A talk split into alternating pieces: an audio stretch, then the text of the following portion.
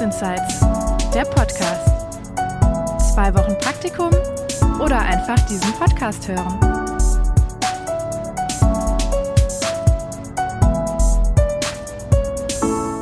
Hallo ihr Lieben, schön, dass ihr wieder dabei seid bei einer neuen Folge Berufsinsights. Heute habe ich Julian zu Besuch. Julian ist Chemiker. Hi Julian, schön, dass du da bist. Hi Alice. Ja, Julian, ich habe es gerade so ganz knapp schon gesagt, du bist Chemiker. Ähm, wir werden aber heute auch auf den Beruf des Chemielaboranten eingehen und auf das Chemiestudium und so ein bisschen. Wir haben viel vor. Ähm, aber vielleicht, bevor wir in die Details einsteigen, beschreib uns doch mal kurz, was du zurzeit so ungefähr machst. Hm, aktuell bin ich äh, Doktorand an der Uni mhm. und ähm, denke im Labor, um es knapp zu sagen, über viele wissenschaftliche Fragestellungen nach und versuche, meine Gedanken mit Experimenten zu belegen. Geil. Sehr gut, okay. Dann schauen wir doch mal. Ähm, ich würde vorschlagen, wir fangen so an, wie du dahin gekommen bist, weil ähm, das hatte ich dir ja im Vorhinein schon gesagt, das finde ich bei dir eben ganz besonders spannend. Schilder uns doch mal deinen Weg. Wie bist du von der Schule angefangen, dahin gekommen, wo du heute sitzt und denkst? Ähm, also erstmal, es ging ganz klassisch los. Ich war Realschüler und ähm, habe überlegt, was, was könnte ich so machen, war auch da, da nicht besonders gut und hatte viele Schwierigkeiten, meinen, meinen Weg zu finden oder mir zu überlegen, was ich gerne nach der Schule mhm. machen würde. Allerdings, ja, wie mhm. es bei vielen so ist, ging es dann in die, ähm, ins Praktikum, ins äh, Schülerpraktikum und bin da mhm. über Umwege auch in ein Labor gekommen. Das hat mir so viel Spaß gemacht, dass ich in diesem Praktikum entschieden habe, ich möchte gerne Chemielaborant werden. Cool, perfekt. Und dann hast du nach dem Praktikum, das war, war das in der neunten oder in der zehnten Klasse? In der neunten Klasse. In der neunten Klasse. Da hast du schon gesagt, okay, das war so cool, das will ich werden. Ja, ganz genau. Das war ähm, etwa im, im Frühjahr war das. Mhm. Vier Wochen, wenn ich mich recht erinnere. Und äh, anschließend bin ich auch nochmal freiwillig in den Sommerferien für zwei oder drei Wochen dahin gegangen. Aber da stand meine Entscheidung dann feste und ich habe mich nach Ausbildungsstellen umgesehen. Okay, aber das heißt, du hast die Ausbildung nicht da gemacht, sondern du hast dich dann quasi beworben? Ja, ganz genau. Das war ein ganz kleiner Betrieb. Die hatten keine Ausbildungs, ähm, Ausbildungsstellen und haben generell nicht ausgebildet oder nicht mehr. Mhm. Und ähm, dann habe ich ganz normal auf dem Arbeitsmarkt mich nach Ausbildungsstellen umgesehen und mich entsprechend beworben. Ah, okay. Und ich nehme mal an, auch dann schon in diesen Sommerferien oder nach diesen Sommerferien, bei denen wir uns gerade befinden, weil ich glaube auch schon zum Chemielaborant, sollte man sich wahrscheinlich ein Jahr vorher bewerben, ne? Ja, ganz genau. Das war dann im September, Oktober lief der Bewerbungsprozess an und dann gegen Frühjahr oder frühes Frühjahr hatte ich dann die Zusage. Cool. Okay, und dann war zehnte Klasse rum. Wie alt warst du? Ich weiß noch, du warst super jung, als wir uns kennengelernt haben. Ich habe die Ausbildung dann mit 16 angefangen, also in dem normalen Alter, mit dem man dann auch die zehnte Klasse beendet und die Realschule verlässt. Ja, krass. Das heißt, du bist mit 16 ausgezogen in das Haus, wo wir auch gewohnt haben, da haben wir uns kennengelernt. genau. Und hast die Ausbildung zum Chemielaboranten angefangen. Ganz genau. Dann erzähl mal, was, wie, ich habe tatsächlich keine Ahnung, denn ich bin äh, aus dem kaufmännischen Bereich, dein Bereich liegt mir recht fern. Wie läuft denn so eine Ausbildung zum Chemielaboranten ab? Im, Im, Wesentlichen besteht sie aus drei Blöcken, also das heißt ja generell schon duales Ausbildungssystem, mhm. wo man Berufsschule hat, begleitet von, der, äh, von den Betriebseinsätzen oder der Zeit im Betrieb, in dem man in seinem wirklichen Ausbildungsbetrieb ist und arbeitet und mhm. von seinem Ausbilder was äh, gezeigt bekommt. Aber dort kam noch eine dritte Komponente dazu und das war das Lehrlabor. Da waren wir mit der ganzen Ausbildungsgruppe. Wir waren, wenn ich mich etwa 35 Laboranten in einem Lehrjahr. Halleluja. Und da waren wir dann alle zusammen in, in zwei verschiedenen oder in zwei Lehrlaboren. Und da gab es dann nochmal zusätzlich Experimente von Ausbildern, die nur die Schüler nochmal im Lehrlabor angeleitet haben. Vielleicht vergleichbar mit der überbetrieblichen, die man in den Handwerksbetrieben hat. Mhm, okay, ja, was wir auch schon mal gehört haben. Was ich zum Beispiel nicht gekannt habe. Also bei mir gab es nur Betrieb, quasi Büro und Berufsschule. Ähm, und bei mir war das immer im Blog. Ich glaube, ich hatte immer, oh Gott, ich weiß es gar nicht mehr. Ein paar Wochen war ich im Büro, habe gearbeitet und ein paar Wochen war ich in der Berufsschule. Und du hattest noch was Drittes, das war dieses Lehrlabor. Ganz genau. Also wir hatten das dann auch wie in allen Ausbildungsberufen, dass wir die Berufsschule hatten, mhm. immer im, im Block drei bis vier Wochen, das mhm. Lehrlabor drei bis vier Wochen und ja. dann immer noch im etwa gleichen äh, Zeitabständen ähm, die Betriebseinsätze. Okay. Ach Quatsch, das, das, das Lehrlabor, bei dem wir dann alle, alle Laboranten im gleichen Lehrjahr zusammen waren und von den Ausbildern bestimmte Versuche vorgeschrieben bekommen haben, die wir dann durchführen mussten. Das heißt, ihr könnt ja quasi, wenn ihr ähm, im Betrieb eingesetzt seid, also wenn ihr wirklich so Praxiserfahrung sammelt, dann könnt ihr ja nicht einfach so alles machen, weil nachher jagt ihr da den ganzen Laden in die Luft. Und deswegen gibt es dieses Lehrlabor, damit man dann quasi auch selber probieren oder, oder Dinge lernen kann, die man vielleicht in dem echten Betrieb, echten Labor so nicht machen würde. Ja, ganz genau. Erstmal das. Und was noch dazu kommt, ist, dass die einzelnen Betriebe ja sehr spezialisiert sind und können dir immer mhm. nur, vor allen Dingen in den großen Unternehmen, immer nur einen Teilbereich zeigen. Den auch, mhm. auch sehr tiefgehend und sehr genau, aber natürlich immer nur diesen kleinen Teilbereich. Und in den Lehrlaboren wird erstmal ein gewisses Grundlevel jeden, jedem einzelnen Auszubildenden beigebracht, so die, das das Handwerkzeug, um es in einfachen Worten zu sagen. Also das, was, was jeder als Laborant können sollte, die, die Grundfähigkeiten wurden da ausgebildet und in Betrieben war es dann häufig auch sehr speziell und ging über das Grundwissen auch häufig hinaus. Ja, okay, kann ich mir vorstellen. Und was ich mir jetzt allerdings nicht vorstellen kann, was, also sagen wir mal, es wäre so ein Tag im Lehrlabor. Was habt ihr dann gemacht? Ihr wart da wirklich im weißen Kittel mit äh, Schutzbrille und dann hat vorne, ist es so ein bisschen wie Chemieunterricht? Nee, nee, zum Teil. Also viel, viel praktischer. Also wir hatten ein großes Labor. Also die Ausbildungs- oder die 35 Laboranten waren in drei Ausbildungsgruppen aufgeteilt und man war dann immer in seiner Gruppe und jede Gruppe hatte ein einzelnes Labor, wo jeder seinen Abzug hatte, wo man seine Experimente aufbauen konnte. Mhm. Und hat man sich morgens getroffen im, im Schulraum. Da hat der Ausbilder gesagt, der das oder dieser und jener Versuch steht heute an, das Experiment wollen wir machen. Ähm, und dann hat man zusammen überlegt, wie wir das durchführen. Anschließend ist jeder zu seinem Abzug gegangen und hat das Experiment durchgeführt und bis zum Feierabend dann vor sich hingearbeitet und versucht, die besten Ergebnisse rauszubekommen. Das ist ja schon so eine geile Aussage. Dann ist jeder zu seinem Abzug gegangen. Also ja. das heißt äh, Abzug, damit da irgendwie die Gase und was da alles ausgedünstet wird, abgezogen wird, oder was? Ja, ganz genau. Das ist ein, so eine, eine große Box mit einer Arbeitsfläche. Kann man sich, ja, weiß auch nicht, wie man sich das genau vorstellen kann. Aber es ist eine, eine große Scheibe davor mit einer Scheibe, die kann man hoch und, und runter fahren. Und da drin ist vielleicht 1,50 Meter breit.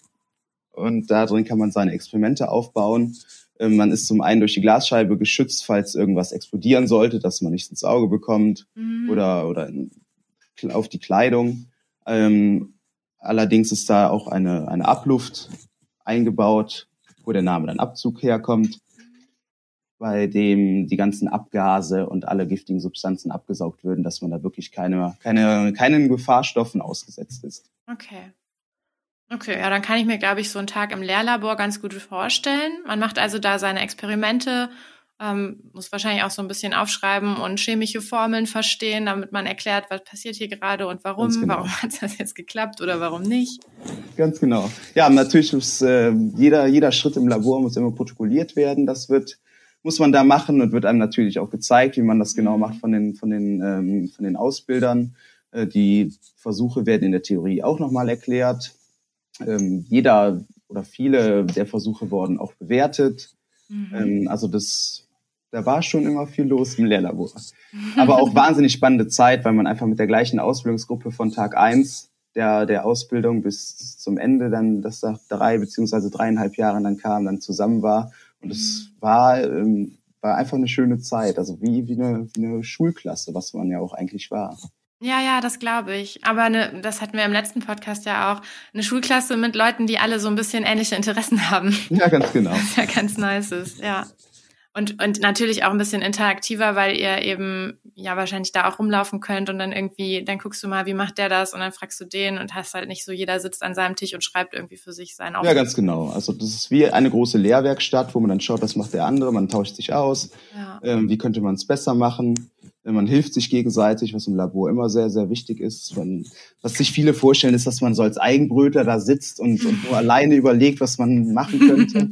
Aber tatsächlich ist es sehr viel Teamarbeit. Mhm. Ähm, man, muss, man muss sich um die anderen kümmern, man muss sich auch mal helfen lassen, man kann den Laboralltag kaum alleine stemmen. Ja, ja, cool. Das ist tatsächlich mal gut zu hören. Also es ist ganz schön eine gemeinsame Sache auch irgendwo. Ja, definitiv. Also ein Laboralltag alleine stelle ich mir schwierig vor und ist tatsächlich auch gar nicht erlaubt. Man darf auch nicht alleine im Labor arbeiten. Es muss immer jemand in Rufseite sein, mhm. auch, auch nachher in den, in den Betrieben und an der Uni in den Laboren. Falls irgendwas passiert, man darf, darf nie alleine im Labor arbeiten. Ja, ah, schon mal erste Lesson learned. Also äh, Chemiker sind nicht irgendwelche Eigenbrötler, wie man die vielleicht aus irgendeinem Film kennt oder so. Nee, ähm, die gibt's bestimmt auch. Aber das ist doch eher die Ausnahme. Okay, das heißt, den, den Lehrlabortag kann ich mir vorstellen und den Alltag im Betrieb, der ist jetzt wahrscheinlich ein bisschen schwerer zu beschreiben, weil der auch überall unterschiedlich sein kann. Aber ähm, habt ihr zum Beispiel andere Arbeitszeiten? Ich weiß nicht, ich glaube, das ist wahrscheinlich im Schichtbetrieb, oder? Nee, die, der Laborant oder der Chemielaborant arbeitet relativ selten im Schichtbetrieb. Es gibt Auftragsanalytik oder, oder Analytik, die Prozesse begleitet, die 24-7 laufen. Da kann es vorkommen mhm. dass man diese Prozesse dann auch im Schichtbetrieb äh, dokumentieren und äh, untersuchen muss. Aber das ist für einen Chemielaboranten eher unüblich, im Schichtbetrieb zu arbeiten. Also, also ein ganz normaler Arbeitstag ist acht Stunden lang, beginnt um acht und wenn die acht Stunden rum sind mit Pause, geht man wieder nach Hause. Okay. Ähm, also ganz, ganz normale Arbeitszeiten, wie man sie kennt. Okay, und wo, wo, wie, wie geht er dann so los um acht? Das, wie du sagtest, die Chemie ist wahnsinnig vielseitig und jeder eine Abteilung ganz anders wie, wie die nächste. Mhm. Ähm, aber meist kommt man an, man bespricht sich, was den Tag über ansteht, ähm, plant zusammen die Experimente und äh, wertet vielleicht Experimente aus, die vielleicht auch über Nacht gelaufen sind. Es kommt auch recht häufig vor, dass das Experimente gar nicht äh, brauchen, dass man wirklich daneben steht, sondern alleine für sich über Nacht laufen können, dass die dann morgens noch ausgewertet werden müssen. Und dann werden die Experimente des Tags durchgeführt und protokolliert.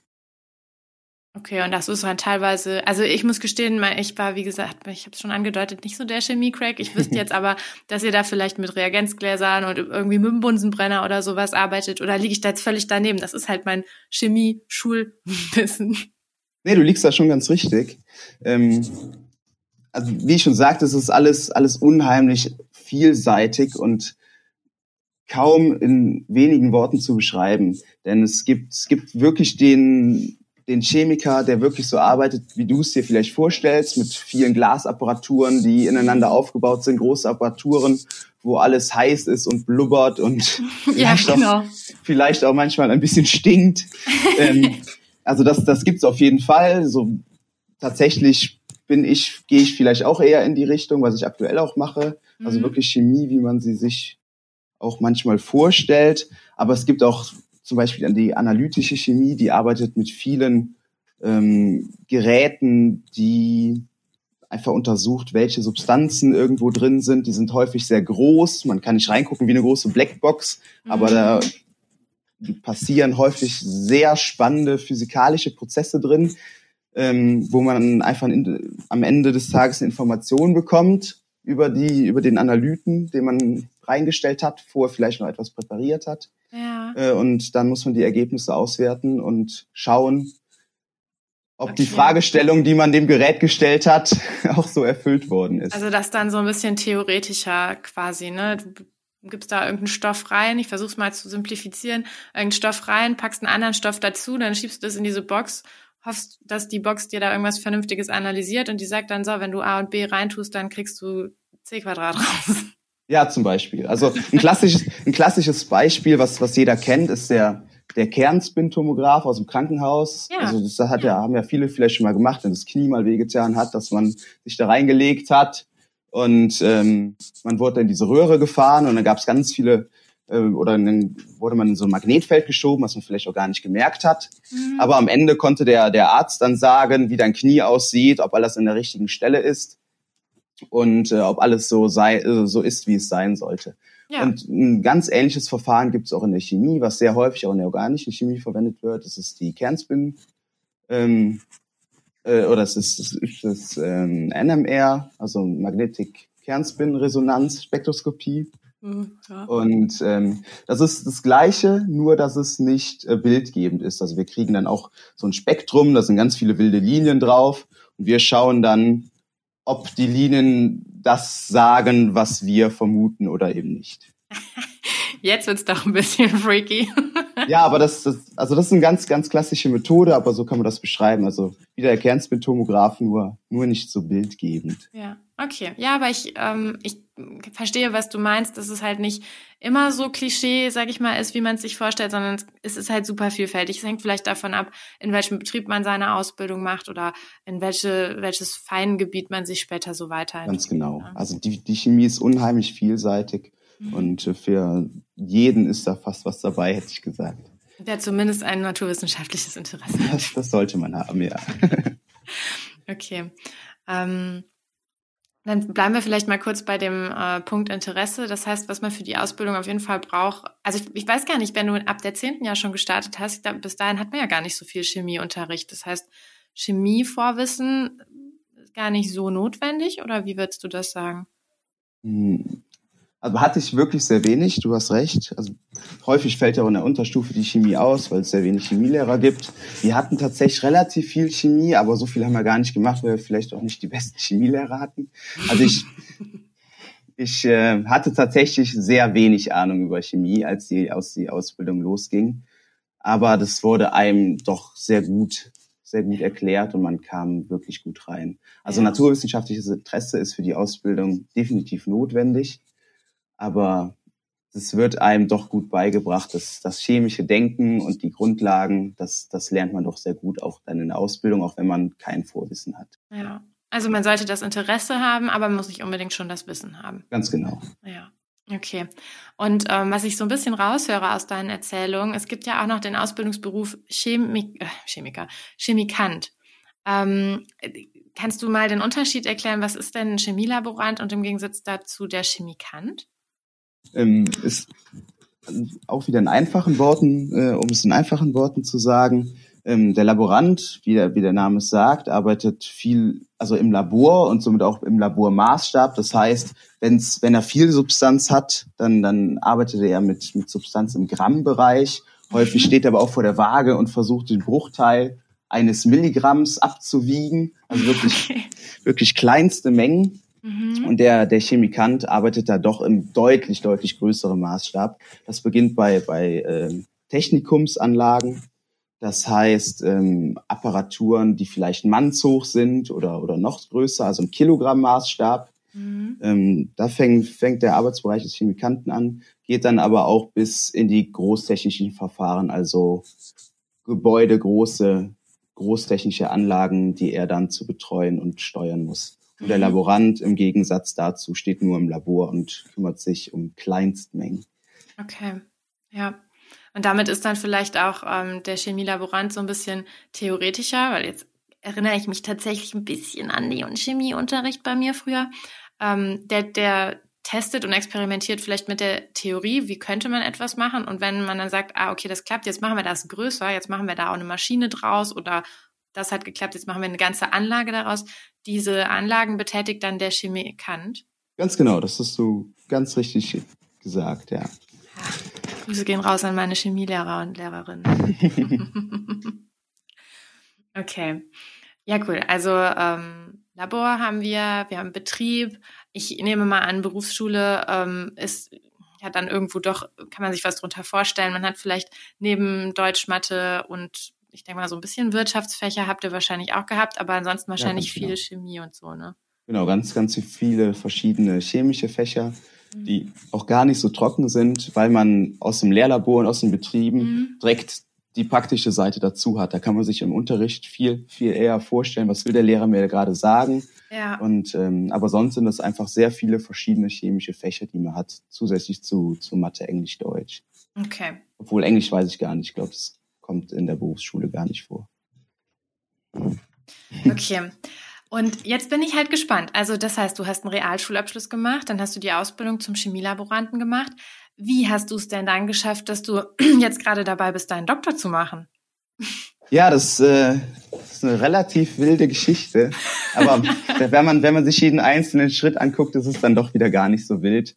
Denn ähm, ich hatte das Glück, dass mein Ausbildungsbetrieb, ich glaube, ich war sogar erst der zweite Jahrgang, angeboten hat, das Fachabitur in der Abendschule zu machen. Unentgeltlich. Nebenbei quasi. Genau, in der Abendschule. Das war dann, war dann Unterricht montags und freitags. Ich glaube, montags zwei Doppelstunden und freitags eine Doppelstunde. Dann kamen noch zusätzlich zu der Ausbildung, also eine wirklich Mathe, Englisch, Deutsch dazu, die halt in der Berufsschule gar nicht waren. Mhm. Und ähm, dann in der Verbindung mit diesen, mit diesen zwei Jahren in der Abendschule Mathe, Englisch, Deutsch und der Ausbildung hat man das Fachabitur dann am Ende der Ausbildung verliehen bekommen.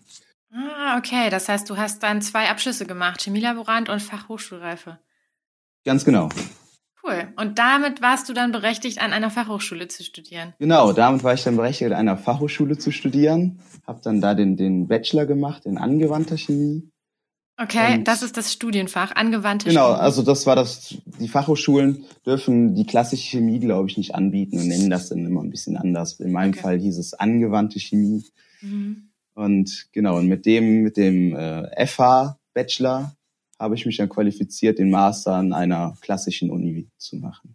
Okay, an der Stelle müssen wir vielleicht, weil ich glaube, das hatten wir tatsächlich bisher noch gar nicht, mal ganz kurz diesen, sorry, ich habe heute irgendwie einen Frosch im Hals, den Unterschied zwischen äh, Fachhochschule und Universität beschreiben. Ähm, weil ich glaube, das ist ja auch so ein, ähm, also für mich persönlich würde es als Mythos bezeichnen, äh, Fachhochschule irgendwie weniger wert und Universität ist das einzig wahre. Ähm, der Fokus ist ein bisschen unterschiedlich, ne? Ja, die ganz Uni genau. Also wirklich die Wertigkeit ähm, sollte da eigentlich gar keine Rolle spielen. Mhm. Ähm, aber du hast ganz, ganz recht, dass der, dass der Fokus da doch ein anderer ist. Die Universitäten, für sie, also für Universitäten zählt eigentlich nur die Forschung. Die wollen, die haben große Forschungslaboratorien, also im, im mhm. Fall der Chemie, ähm, wo dann viele Professoren, Doktoranden arbeiten, die dann ihre eigenen Fragestellungen haben und mhm. wirklich sehr viel Forschung und auch Grundlagenforschung machen. Und bei den Fachhochschulen liegt da doch häufig der Fokus wirklich auf die Ausbildung von Studenten und mhm. das Ganze ist ein bisschen praktischer. Also schon quasi die Ausbildung von, von ähm, Absolventen und Absolventinnen, die mit einem Bachelor- oder Masterabschluss eher mhm. in den Arbeitsmarkt gehen, okay. anstatt einer akademischen Laufbahn. Okay, also quasi äh, die, die die Fachhochschule besuchen, weil beide schimpfen sich ja auch Studenten. Also Student ist man in genau. beiden und ich glaube auch, auch zu Recht. Genau, und das Leben fühlt sich auch, glaube ich, ähnlich an. Aber die an der Fachhochschule haben ein bisschen mehr so den Praxisbezug und haben eher das Ziel danach, okay, ich gehe irgendwo arbeiten. Ganz genau. Wobei, da wird, Achtung, alle Wissenschaftler, ey, wir arbeiten auch. ja, ich weiß. Aber die Studenten an der Uni, die sind so ein bisschen wissenschaftlicher unterwegs, forschender und würden eher sagen, okay, ich bleib vielleicht wobei die können auch nachher arbeiten gehen. Ganz aber die genau. würden vielleicht sagen, ich gehe danach eher in die Forschung und ich werde vielleicht Professor oder ich erforsche weiter, als dass ich hier zu irgendeinem Chemiekonzern äh, gehe und da ähm, Betriebsleiter oder so werde.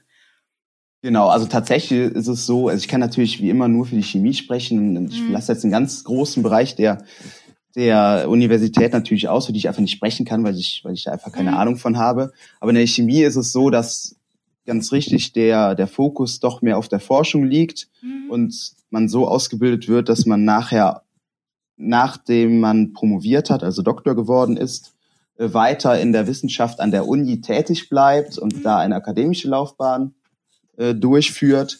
Aber letztendlich ist es so, dass die Stellen da auch sehr begrenzt sind und mhm. doch die meisten anschließend in die Wirtschaft oder in die Industrie gehen, um äh, ja, okay. ich sage in Anführungsstrichen normal zu arbeiten. Also letztendlich kommt doch wieder alles auf das Gleiche raus, aber während der Ausbildung ist der Fokus etwas anders. Ja, okay. Aber interessant, wir sehen ja auch bei dir, das heißt, du hast den Bachelor an der Fachhochschule gemacht. Genau. Deswegen hast du gerade gesagt FH-Bachelor, ne? Genau. Und hast dich aber damit trotzdem berechtigt, an der Universität den Master zu machen. Ganz genau. Also mit dem, mit dem Bachelor, den ich von der, von der FH bekommen habe, konnte ich dann ohne Probleme äh, an die Uni wechseln. Okay, ja, cool.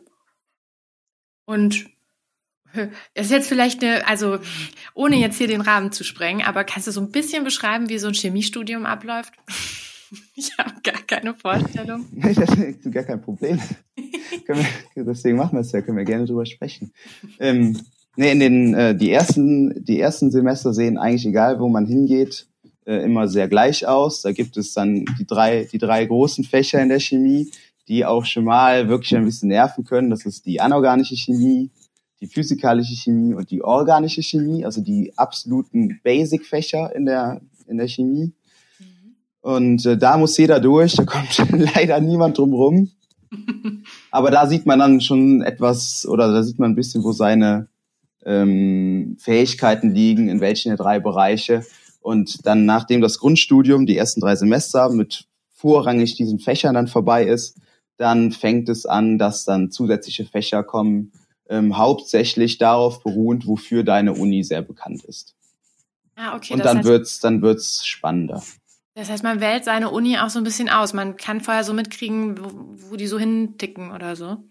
Ja, wenn man da schon Präferenzen hat, kann man da schon nachschauen. Also, ja, ähm, vielleicht noch nicht. Ja, aber die, die Vorstellung kann man, glaube ich, vor dem Studium gar nicht so richtig haben. Deswegen mhm. ist es, glaube ich, egal, wo man anfängt und nach dem, nach dem Bachelor, wo man dann vielleicht ein bisschen mehr Ahnung hat, wo will ich eigentlich hin und was, worin ist meine Uni besonders gut, ähm, kann man dann äh, auch nochmal wechseln zu einer Uni, die das, was man machen will, vielleicht ein bisschen besser kann. Ja, okay. Ah, verstehe. Okay, und in der Uni habt ihr dann auch Labore oder seid ihr dann plötzlich nur noch an Büchern beschäftigt? Nee. Nee, wir, wir verbringen da schon den, den Hauptteil des Tages im Labor. Also wir haben da ganz viele Experimente, die wir machen. Mhm. Ähm, und wir haben riesige und ganz viele Labore, in denen wir arbeiten. Okay. Und ich weiß noch nicht mal, was ich fragen soll, weil mit das Chemiestudium, ich hätte mal, ich hätte mal bei dir vorbeischauen sollen im Studium. Obwohl ja. das, das Unigelände habe ich mir ja sogar angeguckt und stimmt. stimmt. Moment, jetzt muss ich mich mal erinnern. Ja, man sieht da auch Labore. Es sieht schon anders aus, als wenn ich jetzt hier in der Uni Köln rumspaziere zum Beispiel. Aber die Uni Köln bietet auch Chemie an. Naja, weil ich, ich meine solche. ich weiß aber nicht wo. Das habe ich auf jeden Fall noch nie wahrgenommen. Ich war immer eher so in dem äh, sozialwissenschaftlichen Bereich unterwegs. Okay, aber das heißt, ähm, hat man als, als Chemiestudent irgendwie so feste Strukturen, dass man irgendwie dann zu einer bestimmten Zeit dahin muss? Oder plant man sich das selber, wann man irgendwie, was weiß ich, was machen muss? Also die, die Vorlesungen und die Fächer, nachdem die AC, die OC und die PC vorbei ist, also von denen, von denen ich sprach, äh, kann man sich häufig dann auch selber legen und schauen, wohin gehen meine Interessen, was liegt mir und mhm. kann sich da die, die Fächer häufig oder als Wahlpflichtfächer dann wählen mhm. und so auch den Stundenplan freigestalten.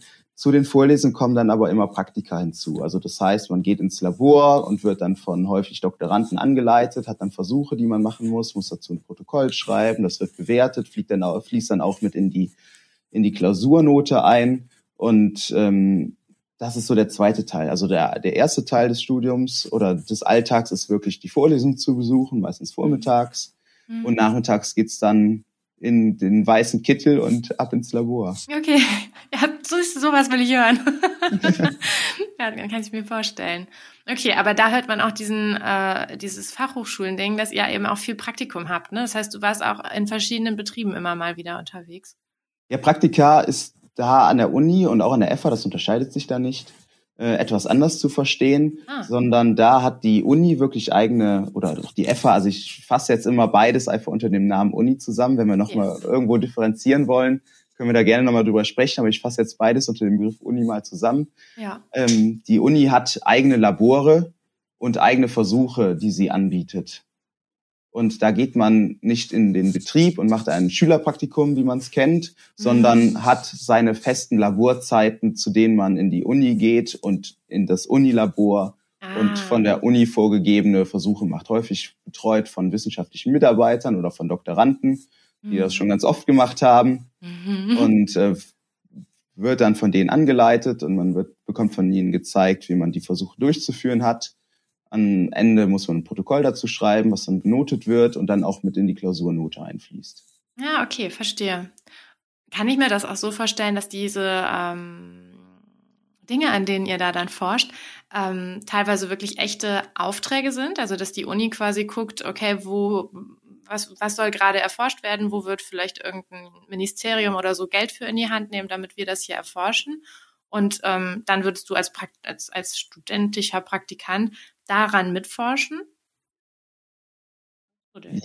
Ja, also im, im Bachelor häufig noch nicht, vielleicht in den höheren Semestern, aber im Master kommt es da auf jeden Fall zu. Mhm, also wir hatten im Master ganz viele Praktika, wo wir dann zu den Doktoranden sind, die ja den ganzen Tag nichts anderes machen außer, außer Forschung mhm. und haben dann bei den, bei den Doktoranden äh, an deren Forschungsthemen mitgearbeitet, okay. haben dann eigene kleine Teilprojekte bekommen und haben da wirklich an, äh, an richtigen Forschungsprojekten mitgearbeitet. Cool. Okay, das heißt, je weiter man kommt, dann hat man auch wirklich so richtig echte Projekte und nicht so zum Üben, sage ich mal. Ne?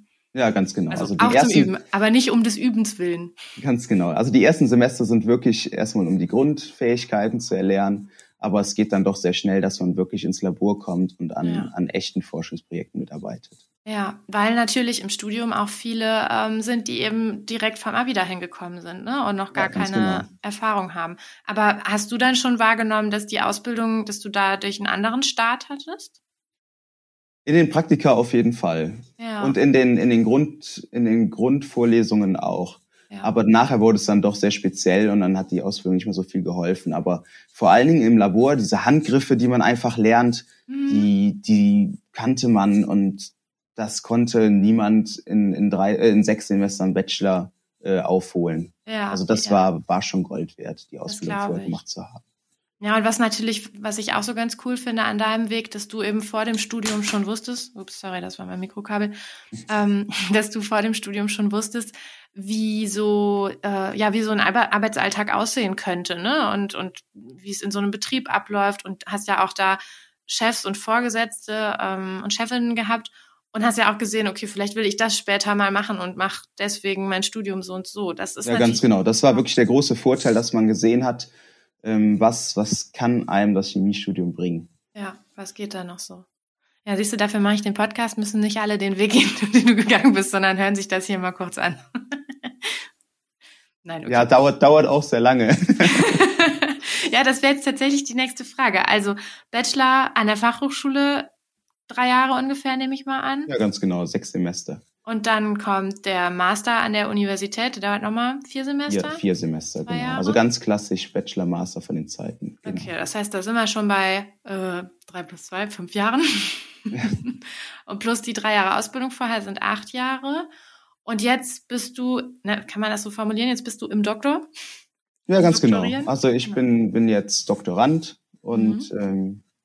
ähm, bin jetzt dabei, ein Forschungsprojekt zu bearbeiten, um dafür hoffentlich irgendwann einen Doktortitel verliehen zu bekommen. Mhm, okay. Das heißt, du hast ein ganz konkretes Projekt, an dem du dann sehr viel arbeitest. Du hast wahrscheinlich dann viele kleine Praktikanten aus den kleinen, jüngeren, niedrigeren. Genau. Ja, aus dem Studium. Also ich bin ja, bin ja auch so gesehen kein, kein Student mehr. Genau. Also man könnte sagen Promotionsstudent, aber klassisch im Bachelor-Master-System, da bin ich ja dann, dann raus. Aber ich, also bei mir läuft es noch nicht so lange mit dem, mit dem, äh, mit dem Doktor. Bisher hatte ich noch keinen Studenten, aber das wird mit Sicherheit bald kommen, dass ich auch Praktikanten oder Studenten habe, die mir bei meinem Forschungsprojekt dann helfen. Genau. Ah, das ist ja auch sehr cool, ne? Ja, total. da haben wir das wieder, dass ihr nicht so äh, Eigenbrötler unbedingt seid, sondern eher ziemlich sozial. Ich mich kenne ich ja, du bist sehr sozial. ja, und man hat natürlich sein eigenes Thema, an dem man arbeitet. Mhm. Aber man ist ja nicht allein in so einer Arbeitsgruppe. Da gibt's noch viele andere Doktoranden oder Leute, die sogenannte Postdocs sind, also die mhm. nach dem Doktor weiter an der Uni arbeiten. Und die haben, oder viele von denen haben dann ähnliche Themen wie das eigene. Natürlich nicht das gleiche, weil in der, in der Doktorarbeit kann, kann immer nur einer ein Thema machen, aber die ähneln sich schon zum Teil. Und so hat man immer einen Wissenstransfer, man kann sich immer austauschen, man hilft sich auch da gegenseitig. Ähm, und die wissen, auch vor allen Dingen, wenn sie schon länger dabei sind, in ihrem zweiten oder dritten Jahr, da wissen natürlich äh, schon, schon viel eher oder wissen einfach mehr über das Gesamtthema. Natürlich in diesem Teilbereich bist du der Profi, da können die dir auch nichts sagen. Aber wenn so links und rechts was ist, dann hat man auch da viel Input und kann sich gegenseitig helfen. Ja, und man hat wahrscheinlich irgendwo ähnliche Probleme einfach, ne? Ja, total. Ähm, dann lass uns doch vielleicht mal zu der Frage kommen, die ich auch immer gerne jedem stellen möchte. Was liebst du denn ganz besonders an deinem Beruf oder jetzt bist du ja noch dabei, den Doktor zu machen, auch an, an diesem Studium, was du gemacht hast. Was liebst du ganz besonders an dem Bereich und was findest du auch vielleicht eher nachteilig und nicht so dolle? Hm, also da, da muss ich vielleicht sogar wieder, wieder viel erzählen. Also was mich besonders reizt, ist einfach die Vielseitigkeit der Chemie. Also man kann einfach auch wenn wir jetzt auf die Ausbildung zu sprechen kommen oder generell das, das, diese ganze Ausbildungsprozess, man kann einfach mal anfangen und schauen, in welche Richtung es einen verschlägt, weil die, weil die Chemie so viele Möglichkeiten zu bieten hat. Mhm. Und für mich ist da ganz besonders im Vordergrund das, das Kreieren oder das zu, im Fachbegriff zu synthetisieren oder Synthetisieren von äh, neuen Substanzen, dass man durch gezielte Kombination verschiedener Ausgangsverbindungen irgendwie neue Materialien machen kann, mhm. die in allen möglichen Bereichen wieder Anwendung finden oder auch in hoch, wirklich in Hochtechnologie, technologisierten Anwendungen wie der Luft- und Raumfahrtindustrie oder einfach im Auto, in sonstigen Technologien, die ja. da auch großen Fortschritt bringen. Einfach dieses, dieses Kreieren neuer Substanzen, die es einfach noch nicht gibt. Das ist, was mich persönlich besonders reizt, aber grundlegend ist einfach die, die Vielseitigkeit, die die Chemie bietet. Denn die Chemie ist auch oft der Bindeglied vieler, vieler verschiedener Disziplinen. Also ganz häufig denken die Physiker sich irgendwas aus und die Ingenieure und keiner weiß so richtig, wie sie es machen sollen.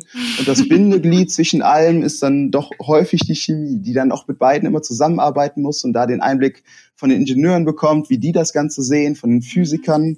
Es wird auch häufig schon mal etwas physikalisch, aber kommt auch wieder sehr auf den Bereich an, um jetzt niemandem Angst zu machen. Aber die Chemie dient da sehr häufig als Bindeglied und bekommt sehr viele Eindrücke auch in ganz andere Thematiken. Ja, okay, verstehe ich. Und also ich merke, du hast ein Herz für Chemie. Gibt es auch irgendwas, wo du sagst, ja, aber das ist irgendwie nicht ganz so toll? Ähm, vielleicht macht es Sinn, da nochmal darauf einzugehen, dass die Ausbildung also wirklich, wirklich viel Sinn macht, weil die Chemie einfach unheimlich viele Weiterbildungsmöglichkeiten bietet und ja. man ähm, auch danach noch schauen kann, was man danach macht. Also das, das, das bei mir war es ja wirklich so, dass die Ausbildung ja erst, also eigentlich das Sprungbrett war, um, um weiterzumachen. Mhm. Ja. ja. Genau. Und da würde ich mich auch noch einen, einen Nachteil dann noch mit einbringen, wo wir jetzt auch schon so über das Chemiestudium gesprochen haben, ähm, dass man da ja häufig schon durchziehen muss, dann auch bis zum Doktor. Also es gibt ja Studiengänge wie, wie die IT, wo man auch mit dem mit dem Bachelor Stimmt. schon einen sehr einfachen Job findet und auch richtig viel Geld verdient. Ja.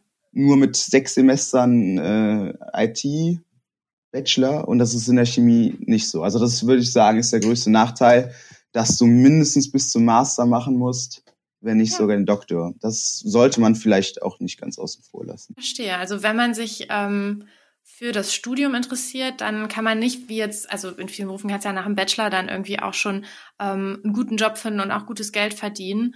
Aber in der Chemie würde man schon noch auf jeden Fall den Master machen müssen und vielleicht auch tendenziell noch den Doktor Genau. Schauen, wo die Reise da genau. so hin. Ich will nicht sagen, dass es ausgeschlossen ist, auch mit einem Bachelor mhm. einen, einen guten Beruf zu bekommen oder einen guten Job, aber es ist sehr schwierig. Mit dem Master wird's, geht's immer, äh, immer weiter besser oder besser und besser. Das mhm. ändert sich zusehends. Ja. Aber nur mit einem Bachelor, dafür ist die Chemie dann auch wieder zu umfangreich, dass man ja. ähm, da noch nicht genug gesehen hat, um alles abzudecken und alles zu können. Da sind dann auch eher in, nach der Ausbildungsstufe eher die handwerklichen Fähigkeiten gefragt und da kann einem oder jemandem, der nur einen Bachelor in Chemie macht, ohne vorher jegliche Ausbildung gemacht zu haben, da mhm. sind die Laboranten einfach deutlich fitter. Ja, okay, verstehe. Ja, weil, ja, weil du da dieses Handwerkszeug dann schon genau, hast. Genau, weil die einfach, die haben dieses Handwerk und können das, sie können einfach im Labor arbeiten und nach einem, nach einem drei Jahren, es dauert ja beides drei Jahre, beziehungsweise der Laborant eigentlich dreieinhalb, aber kann man sehr häufig auch auf, auf drei Jahre verkürzen. Ja. Ähm, kann man sich deutlich besser im Labor umgehen, weil man einfach viel mehr Zeit im Labor verbracht hat als im, äh, im Bachelor, in der man auch viel im Labor ist, aber trotzdem noch viel Zeit auch in Hörsälen verbringt. Mm, da eigentlich ist der Bachelor quasi so ein bisschen wirklich die Grundstufe, ne, wo man so vorbereitet genau. wird, ähm, wo man, wie du sagst, auch diese diese drei großen Bereiche kennenlernt und eigentlich spezialisiert man sich ja dann im Master erst und vertieft sich wirklich auch auf Themen, ne? Ganz genau. Mm, okay. Äh, ja, das leitet perfekt zu meiner nächsten Frage eigentlich über. Ähm, du machst also jetzt gerade deinen Doktor der Chemie, kann man das so sagen? Ja, ganz genau. Ja. Also Und, Doktor der Naturwissenschaften, aber im, als Fach die, die Chemie, genau. Ja. Und ähm, was für Perspektiven hast du dann so? Was könntest du dann alles so machen beruflich?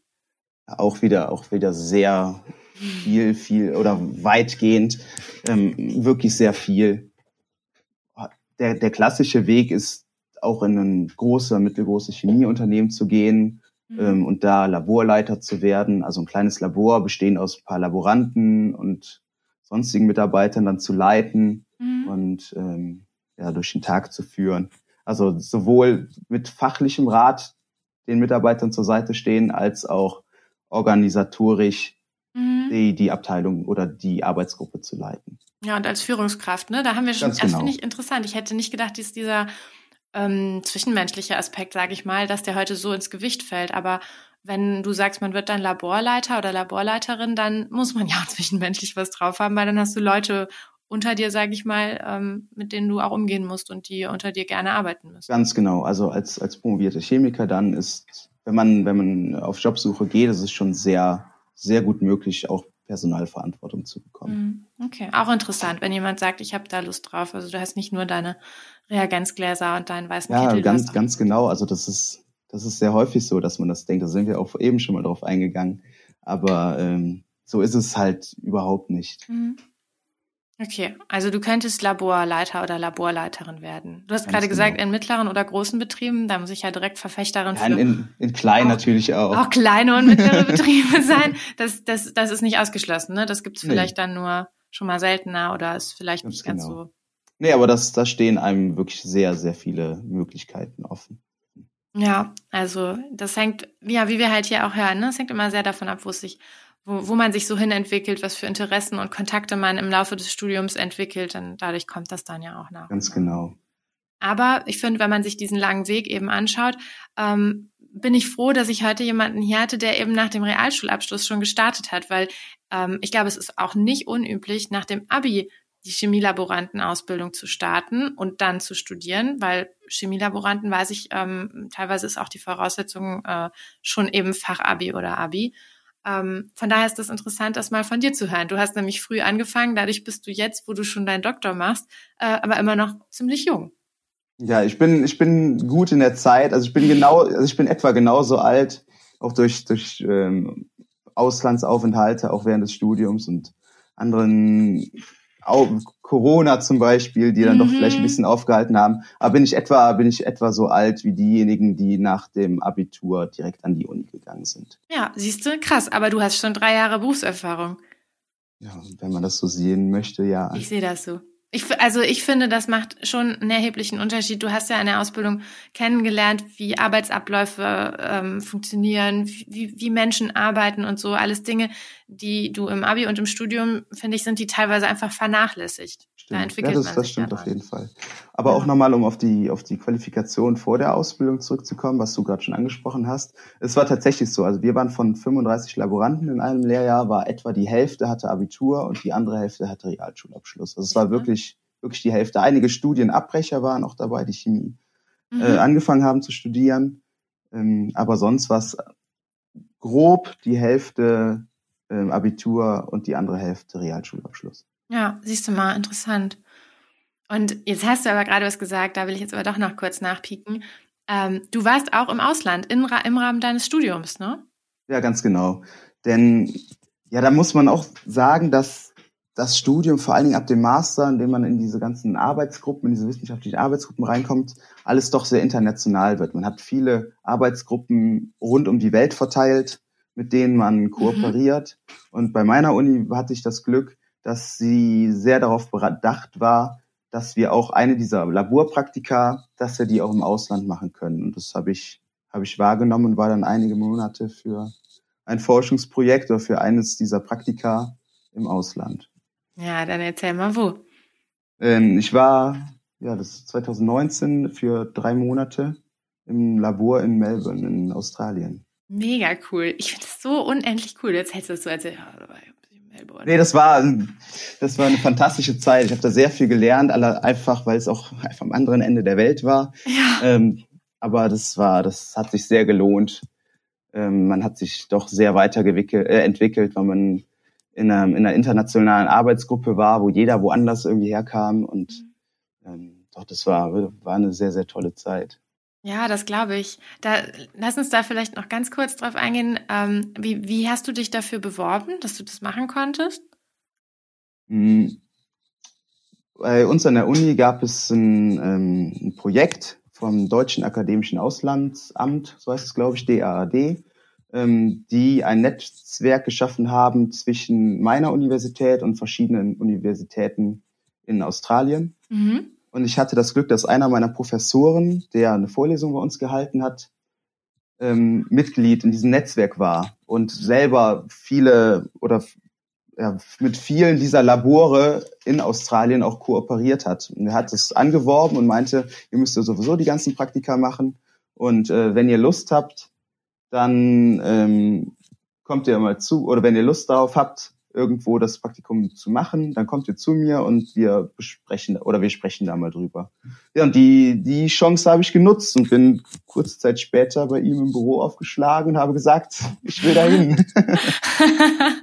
ja, und dann lief, lief eigentlich alles wie am Schnürchen. Wir haben eine Arbeitsgruppe ausgesucht Ach krass, das heißt, da musste man sich gar nicht so, ich sag mal, bewerben, sondern es war eher ähm, den Kontakt eben über diese. Genau, der Kontakt lief über den Professor, mhm. Der dann auch für mich angefragt hat, ob ich, ob ich in diese Arbeitsgruppe rein kann, auf die wir uns dann geeinigt haben. Worauf ich mich dann bewerben musste, ist, dass dieses Netzwerk ähm, auch Stipendien vergeben hat, um das Ganze zu finanzieren. Mhm. Und auf dieses Stipendium musste ich mich dann bewerben. Mhm. Okay. Und dann bist du nach Melbourne gereist, hast da irgendwie eine Unterkunft zur Verfügung gestellt bekommen und bist dann da in die Uni gegangen in Melbourne.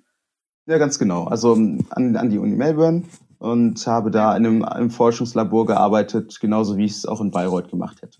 Ja. Ach, wie cool. Und hattest du auch ein bisschen die Möglichkeit rumzureisen, dir aus Australien so anzuschauen? Oder ja, genau. Ich war, ähm, genau, war drei Monate da im Labor. Mhm. Und mir hat ja keiner gesagt, jetzt komm nach den drei Monaten sofort nach Hause, wenn ein, wenn ein Praktikum vorbei ist. Und so bin ich natürlich dann, wo ich mal da war, noch einige Wochen dort geblieben und habe, ja. bevor ich heimgeflogen bin, noch ein bisschen Urlaub gemacht.